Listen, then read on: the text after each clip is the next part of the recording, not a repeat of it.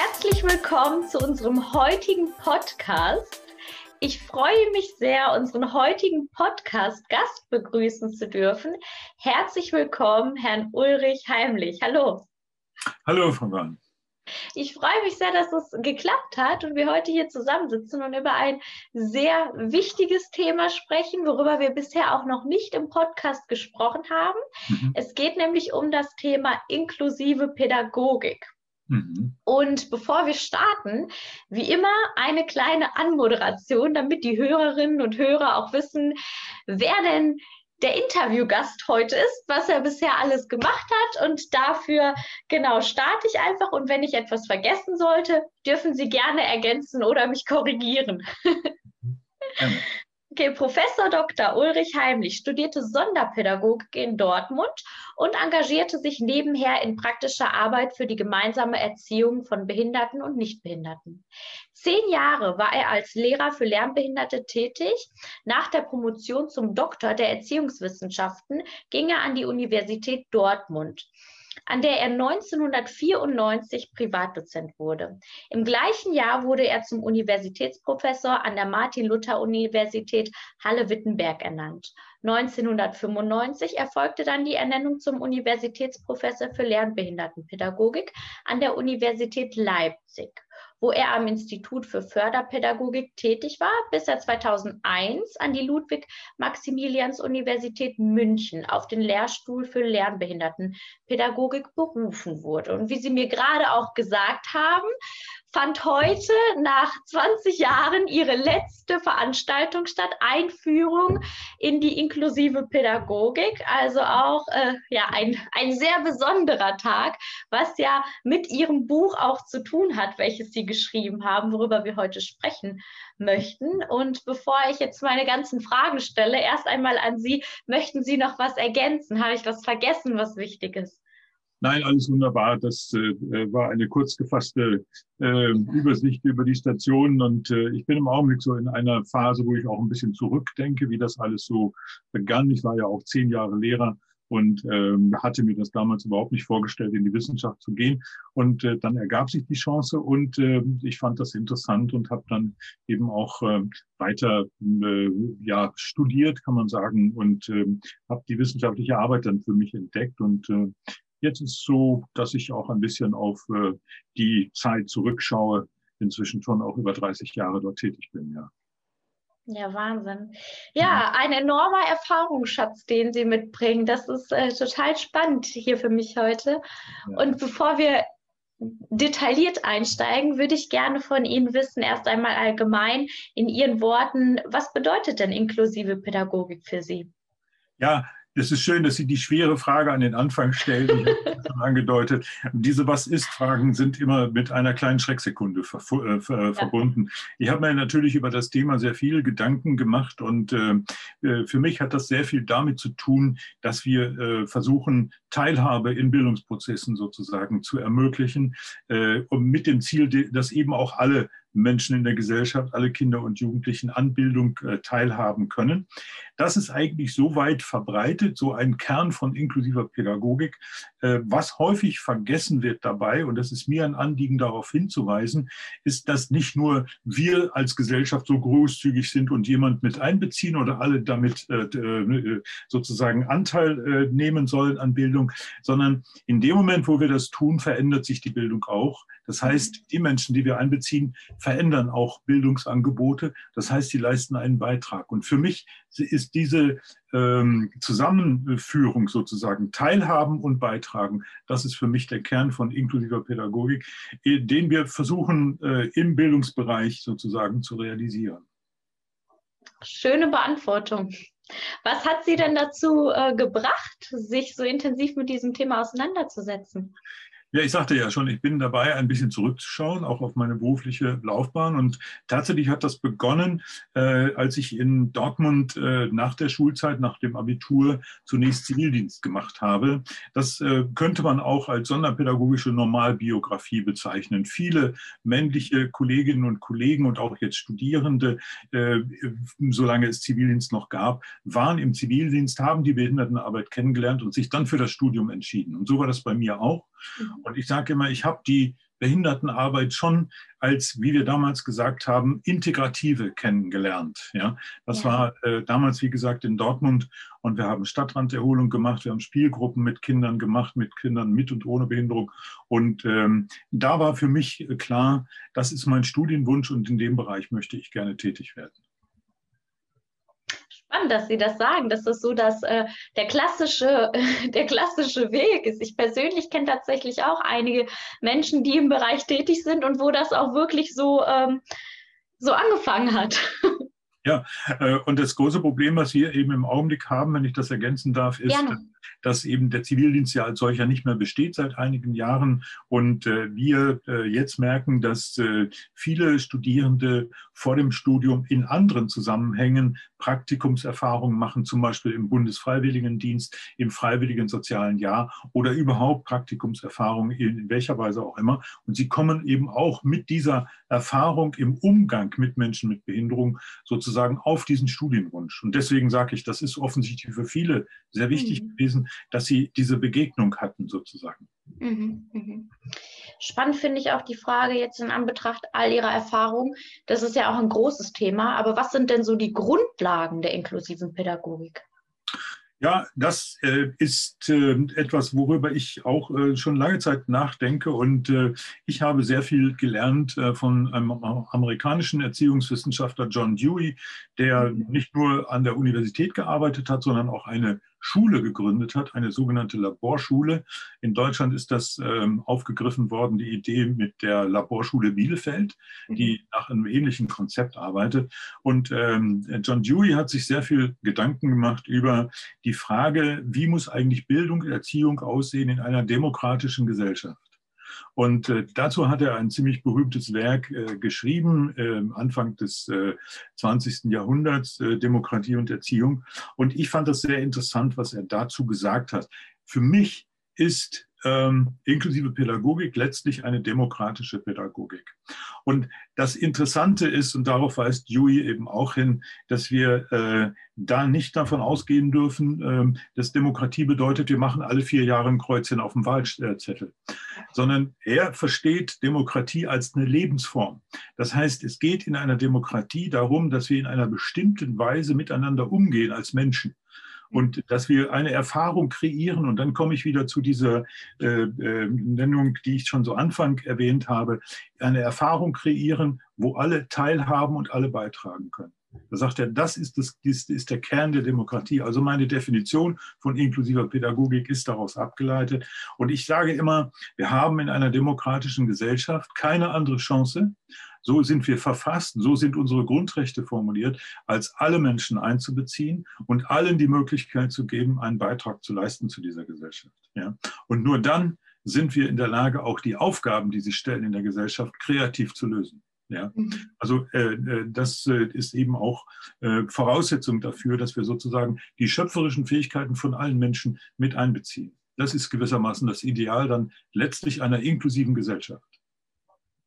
An einer inklusiven Gesellschaft sind natürlich auch viele Menschen beteiligt, viele Akteure, viele Akteure. Welche Arbeitsfelder der inklusiven Pädagogik ergeben sich denn?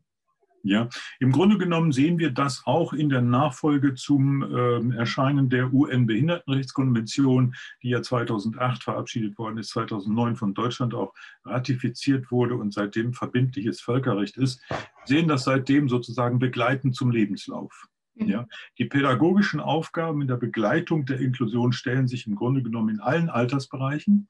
Das geht los mit den Kinderkrippen und den Kindertageseinrichtungen. Wir haben hier äh, bei uns in München äh, sehr viel Wert darauf gelegt, dass hier bereits äh, auch Forschung stattfindet. Wir haben ähm, Kinderkrippen begleitet, die Kinder mit Behinderung aufnehmen. Wir haben Kindergärten begleitet, die ähm, in dieser Arbeit involviert sind und da eine Menge erfahren darüber, wie solche Prozesse losgehen. Also die erste Botschaft dazu ist, so früh wie möglich beginnen, so früh wie möglich die Kinder in Kontakt miteinander zu bringen, weil es ist ganz wichtig, dass was zwischen den Kindern passiert. Ja? Wir mhm. Erwachsenen denken ja immer, die Kinder lernen alles von uns. Ja? Ähm, und ich sage immer, es ist, ähm, so sagt die Forschung jedenfalls leider nicht so oder Gott sei Dank nicht so. Äh, sie lernen sehr viel voneinander. Ja? Und es ist für uns Erwachsene möglicherweise eine erhebliche narzisstische Kränkung, aber wir müssen damit leben. Ja? Wir müssen damit leben. Sie lernen viel voneinander und äh, ich werbe immer dafür, dass wir noch mehr Vertrauen im Bildungsbereich haben in diese Prozesse, die zwischen den Kindern ablaufen. Ja? Also das wäre sozusagen die erste Station, die Kindertageseinrichtungen. Schon vor der Schule sollte man beginnen. Man kann sehr schön sehen, wie Kinder auch weitgehend vorurteilsfrei noch aufeinander zugehen, mhm. interessiert mhm. sind aneinander, auch an den Kompetenzen, Interessen, die jemand einbringt und so weiter. Ja. Ähm, dann geht es weiter mit der ähm, Schule. Also äh, Grundschule ist ja im Grunde genommen eine Schule für alle. So ist sie entwickelt worden. Da sollten eigentlich alle Kinder hineingehen. Und da ist auch die inklusive Entwicklung am weitesten. Ähm, Im Sekundarbereich haben wir in Deutschland ein bisschen äh, Probleme, dadurch, dass wir ein mehrgliedriges, differenziertes äh, Bildungssystem haben. Das ist in anderen Ländern, zum Beispiel in den skandinavischen Ländern, völlig anders. Da gibt es ein Gesamtschulsystem und ein Ganztagsschulsystem. Das unterscheidet sich ja erheblich. Deswegen wird es äh, im Augenblick noch schwierig sein, äh, das da fortzusetzen.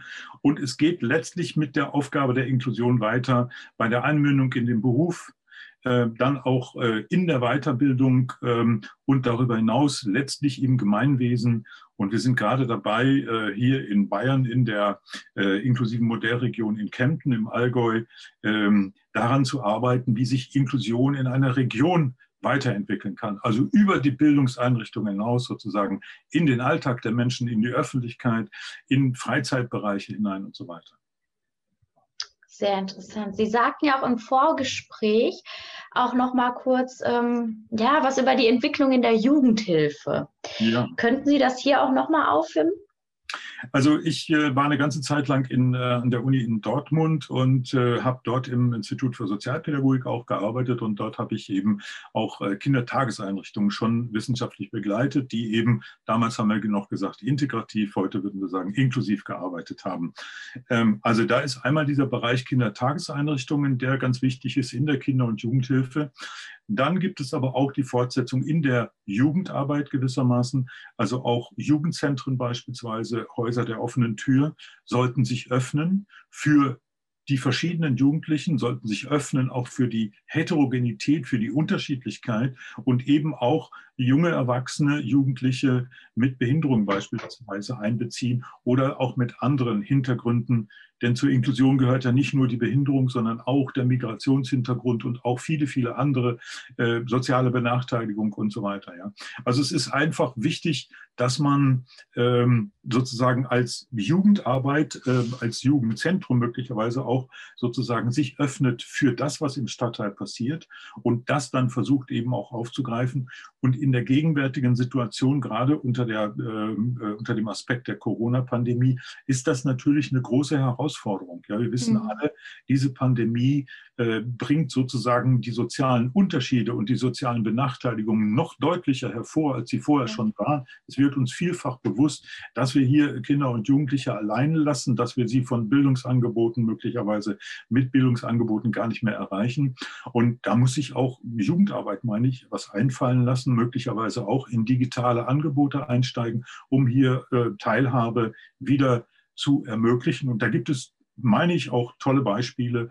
Äh, ich habe also auch Kontakte in die äh, Praxis der Jugendarbeit äh, persönliche und weiß von daher, dass da im Augenblick auch sehr viel Fantasie und Kreativität aufgewendet wird, um eben dann über digitale Wege auch mhm. Teilhabe und Beitragen zu ermöglichen. Und die Jugendlichen nutzen alle digitale Medien. Das ist nochmal ein ganz eigenständiges Thema. Aber es hat natürlich auch was mit Teilhabe zu tun.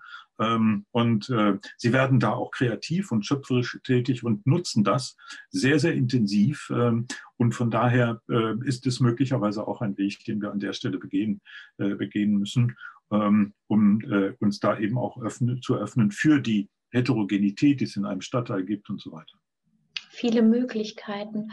Und wenn wir jetzt uns die verschiedenen Arbeitsbereiche anschauen, und ähm, ja, anhand dessen, was Sie alles aufgeführt haben, kann man ein, ein Ziel definieren, ein Ziel der inklusiven Pädagogik? Ja, ähm, ich denke, das würde ich äh, wirklich damit äh, in Verbindung bringen, dass wir ähm, ja, äh, Situationen gestalten, in denen diese, in eben, in denen eben diese Erfahrungsqualität möglich wird.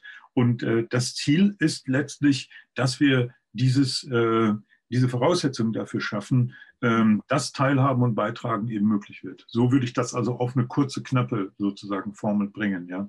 Und ähm, deswegen glaube ich, dass es in allen äh, gesellschaftlichen Bereichen äh, notwendig ist, solche Situationen zu schaffen, Voraussetzungen dafür zu schaffen. Man kann das wahrscheinlich nicht programmieren in der Umsetzung, ja, aber man kann Angebote machen und äh, die Menschen in den Bildungseinrichtungen, in verschiedenen Arbeitsfeldern, in verschiedenen gesellschaftlichen Bereichen müssen das dann auch aufgreifen. Ja. Es ist nach meiner Auffassung eine Bewegung, die von unten wachsen muss. Mhm. Man kann schon versuchen, Rahmenbedingungen hinzustellen, auch meinetwegen gesetzliche Voraussetzungen zu schaffen. Da arbeiten wir auch noch dran. Aber es ist eine Bewegung, die von den Menschen selbst auch getragen werden muss. Welche Wege wurden denn bereits gegangen, um Inklusion möglich zu machen? Und welche Wege sind denn bekannt oder und wurden vielleicht noch nicht gegangen, aber sollten gegangen werden? Ja, wir müssen äh, in Bezug auf äh, unser Bildungssystem vor allen Dingen in Deutschland eben davon ausgehen, dass wir weltweit betrachtet einen äh, Sonderweg äh, gewählt haben, nach dem Zweiten Weltkrieg besonders. Der hat sich auch schon vorher vorgezeichnet, aber da ist es ganz deutlich geworden.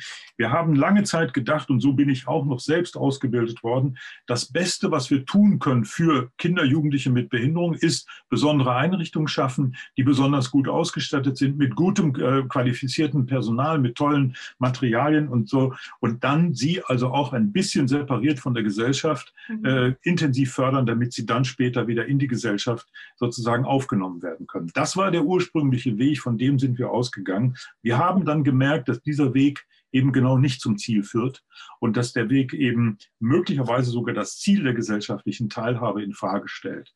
Und daraus hat sich dann sozusagen das Bedürfnis entwickelt, dass wir äh, nicht Weg und Ziel trennen, sondern Weg und Ziel zusammenführen. Also Inklusion ist nicht nur ein Ziel, sondern es muss auch Weg sein. Das bedeutet, wir müssen inklusive Wege beschreiben, beschreiten hin zum inklusiven Ziel. Und deswegen hat man eben angefangen, dafür zu sorgen, dass sich Kinder mit und ohne äh, Unterstützungsbedarf, wie wir dann auch sagen seit neuestem, oder mit und ohne Behinderung, dass sie sich begegnen, dass sie Erfahrungen miteinander machen, dass sie äh, gemeinsame Zeit haben, dass sie zusammen spielen lernen äh, äh und äh, arbeiten können oder wie auch immer. Auf jeden Fall, es geht um diese sozialen Erfahrungen, die sozusagen die Grundlage sind. Und wir wissen, dass aus diesen Erfahrungszusammenhängen sich auch Einstellungen ändern. Also auch mhm. bei Eltern oder auch bei Fachkräften. Wenn sie die Arbeit nie kennengelernt haben, so in dem inklusiven Zusammenhang, ja, dann werden sie immer sagen, ja, das ist ja völlig was anderes, das haben wir ja noch nie gesehen. Ja. Und dann sage ich immer, anfangen heißt, sich sozusagen in diesen Erfahrungszusammenhang mit hineingeben, äh, äh, zum Beispiel Einrichtungen besuchen, hospitieren, äh, also in inklusive Kindertageseinrichtungen gehen, in inklusive Schulen, dort sich das mal anschauen, wie das tatsächlich in der Praxis passiert. Und diese Erfahrungen im Umgang mit Behinderung, die verändern dann auch Haltungen. Ja? Insofern würde ich als Weg, als wichtigsten Weg immer äh, äh, empfehlen, Begegnung äh, zu schaffen, äh, gemeinsame Erfahrungsmöglichkeiten. Sehr schön. Jetzt ist natürlich die aktuelle Situation auch eine sehr besondere und stellt ähm, uns alle vor besondere Herausforderungen.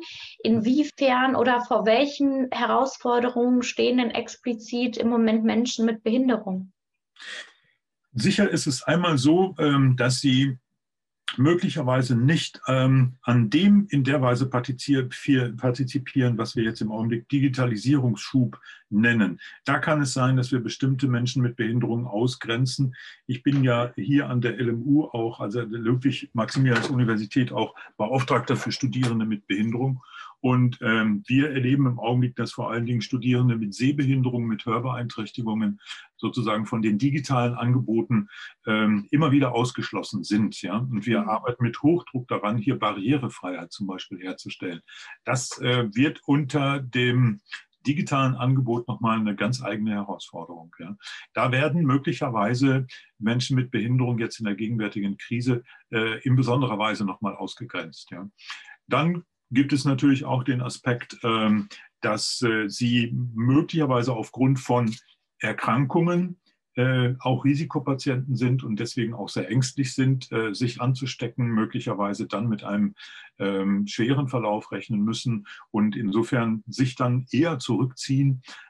Und es ist sowieso ein Riesenproblem, dass Menschen mit Behinderung in dieser Gesellschaft nach wie vor zumindest von der Gefahr bedroht sind, sozial isoliert zu werden, sozial mhm. ausgegrenzt zu werden. In der gegenwärtigen Situation stellt sich das nochmal verschärft dar.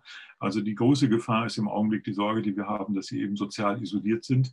Sie können auch nicht zum Beispiel ihre Arbeitstätigkeiten äh, nachgehen, also beispielsweise auch in Werkstätten für behinderte Menschen oder äh, überhaupt in irgendwelchen ja. Betrieben und so weiter. Und das stellt sich, glaube ich, schon als, als ein schwieriges Problem dar. Ja.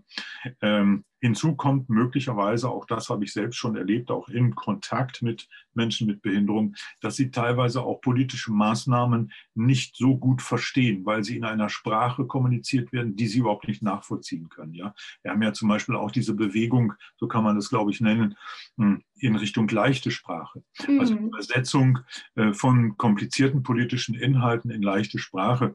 Das hat hier unsere Behindertenbeauftragte in äh, Bayern mal gemacht mit den politischen äh, Statements äh, zu einer Landtagswahl. Und viele Menschen ohne Behinderung haben sich bei ihr gemeldet und sich bedankt, dass sie endlich das alles verstanden hätten, weil es dann endlich in leichter Sprache gewesen ist. Ja. Also das ist zum Beispiel auch eine Pointe, sage ich, der Inklusion, wenn wir etwas tun für bestimmte Menschen mit besonderen Bedürfnissen, beispielsweise Menschen mit Behinderung, dann kommt das häufig als eine verbesserte Qualität von Angeboten im Bildungsbereich oder in anderen Bereichen für alle Menschen sozusagen wieder zugute. Ja? Äh, also manchmal führen diese Maßnahmen dazu, dass alle davon profitieren sozusagen. Mhm. Das ist nicht selten der Fall und das ist für mich eine der größten Chancen auch der Inklusion. Da könnte man viele Beispiele nennen. Absolut. Und unabhängig von dieser Zeit, Sie nannten gerade das Stichwort Barrierefreiheit. Ja. Stellt sich mir auch die Frage, wo sind denn noch Barrieren, Hürden oder Herausforderungen, Baustellen in pädagogischen Handlungsfeldern, die gerade ja nicht erkannt oder nicht angegangen werden, wo noch Handlungsbedarf besteht?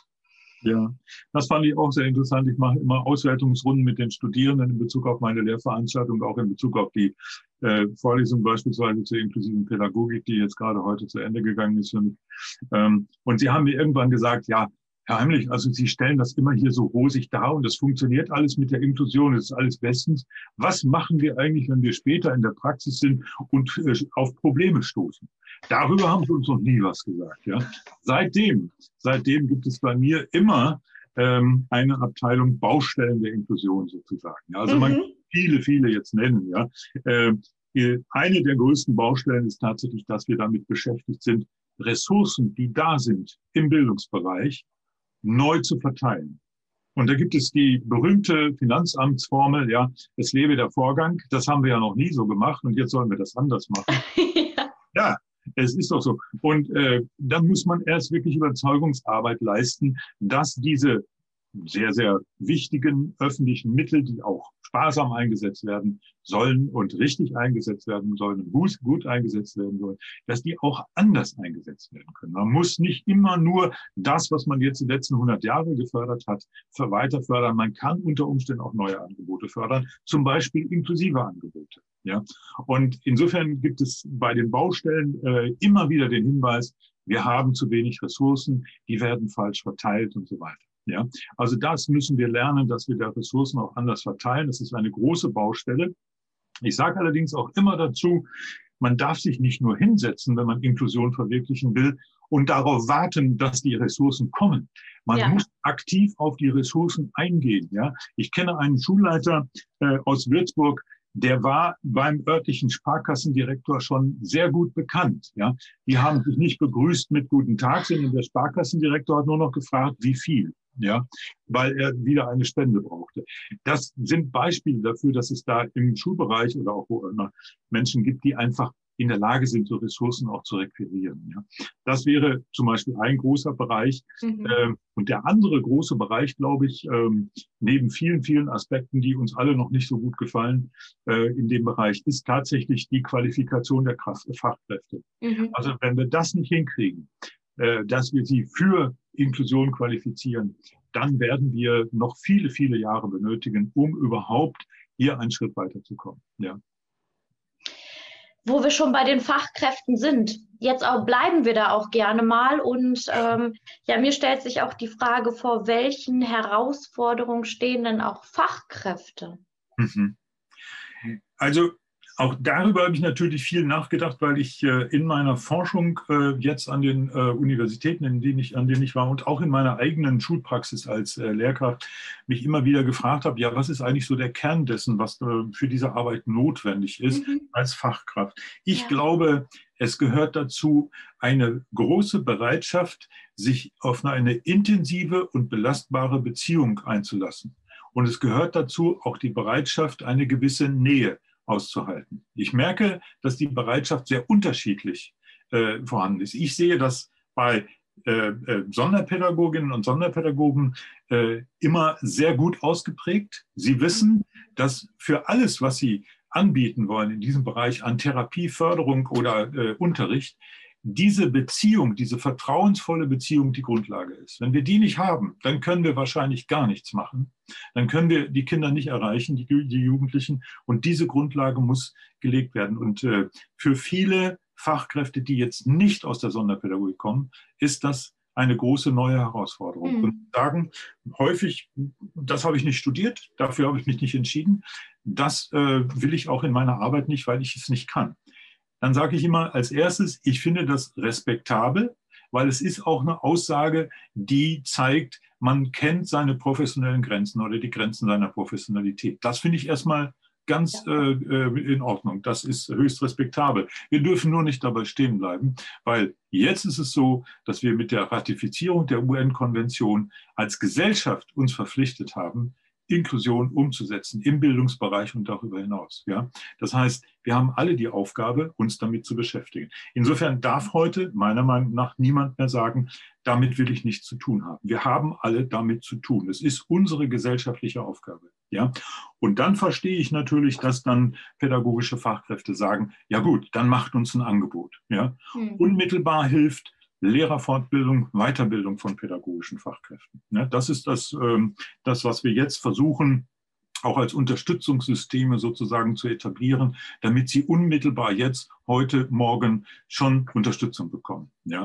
Äh, langfristig müssen wir die ähm, Ausbildungsangebote, äh, die Studienangebote entsprechend äh, erweitern. Wir sind jetzt in München dabei, gerade in der Lehrerbildung, äh, mit zwei großen Projekten darauf hinzuweisen. Wir haben eine Online-Plattform aufgebaut mit Materialien zum inklusiven Unterricht. Die ist jetzt gerade für die Öffentlichkeit letztlich freigeschaltet. Also für alle Phasen der Lehrerbildung sind Videomaterialien, Lehr Lehr-Lernmaterialien. Und wir haben mit allen bayerischen Universitäten eine Kooperation abgeschlossen, die im Bereich der Lehrerbildung tätig sind. Und es sind ungefähr 10.000 Absolventen pro Jahr in der Lehrerbildung, nur in Bayern, nur damit mal so die Dimension äh, deutlich wird. Und alle diese Studierenden bekommen jetzt ein äh, Basiswissen in Sachen Inklusion und Sonderpädagogik, vermittelt über verschiedene Medien. Da sind Moodle-Plattformen entstanden, da sind auch E-Books entstanden und so weiter. Also äh, das muss einfach äh, auf den Weg gebracht werden. Die Professionalisierung für Inklusion, ohne geht es überhaupt gar nicht. Äh, toll, toll, was da bisher, also was da bisher schon passiert ist und im Gange ist. Mhm. Meine abschließende Frage an Sie wäre noch für Fachkräfte, die in der Sonderpädagogik tätig sind. Ähm, haben Sie aus Ihrer langjährigen Erfahrung drei goldene Regeln?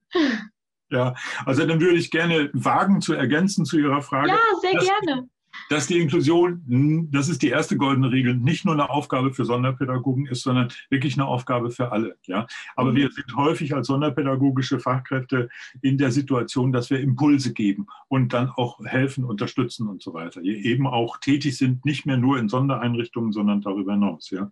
Also ähm, ich finde, eine der goldensten Regeln ist dann, ähm, dass wir Inklusion als eine gemeinsame Entwicklungsaufgabe sehen sollten. Wir werden möglicherweise niemals fertig. Ich bin fast sogar geneigt zu sagen, mit jedem Kind, das wir neu aufnehmen in eine Bildungseinrichtung, beginnt dieser Prozess von vorne. Wir müssen uns wieder lernen, auf dieses Kind einzustellen. Das mhm. heißt, es ist eine Entwicklung und äh, von daher ist meiner Meinung nach die Bereitschaft äh, sehr wichtig, sich auf so einen offenen Prozess einzulassen. Inklusion ist ein Weg, auf den wir uns begeben. Wir wissen noch nicht so ganz genau, wie das Ziel aussieht, aber wir müssen bereit sein, diese Offenheit sozusagen auszuhalten, diesen Prozess, äh, der äh, gemeinsam getragen wird. Das wäre eine goldene Regel. Und die zweite, ich sage immer wieder, Inklusion ist kein Feld für Einzelkämpferinnen und Einzelkämpfer ja, mhm. sondern es geht wirklich um eine gelingende Kooperation. Wir sollten uns gegenseitig akzeptieren in unserer jeweiligen fachlichen Kompetenz. Wir sollten versuchen, was Gemeinsames Neues zu machen aus dieser Unterschiedlichkeit. Und auch in Bezug auf die Fachkräfte geht es darum, dass wir versuchen, voneinander zu lernen. Also da ist genau dasselbe wie bei den Kindern. Die lernen voneinander, wir sollten auch voneinander lernen. Und letztlich geht es meiner Meinung nach darum, dass wir äh, versuchen, ähm, in Begegnung, in den Dialog zu kommen mit anderen, also das Gespräch suchen sozusagen.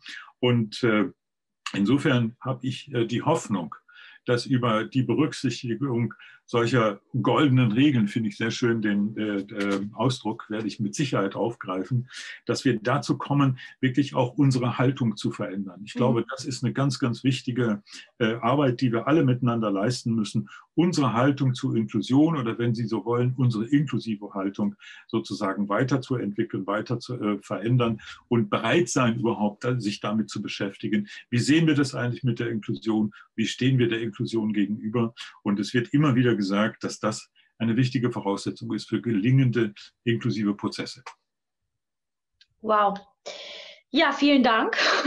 vielen, vielen Dank. Ich finde, in äh, diesem Gespräch waren so viele wichtige Gedanken dabei und ich möchte an der Stelle nochmal aufgreifen, was Sie gesagt haben. Es ist eine Aufgabe von uns allen.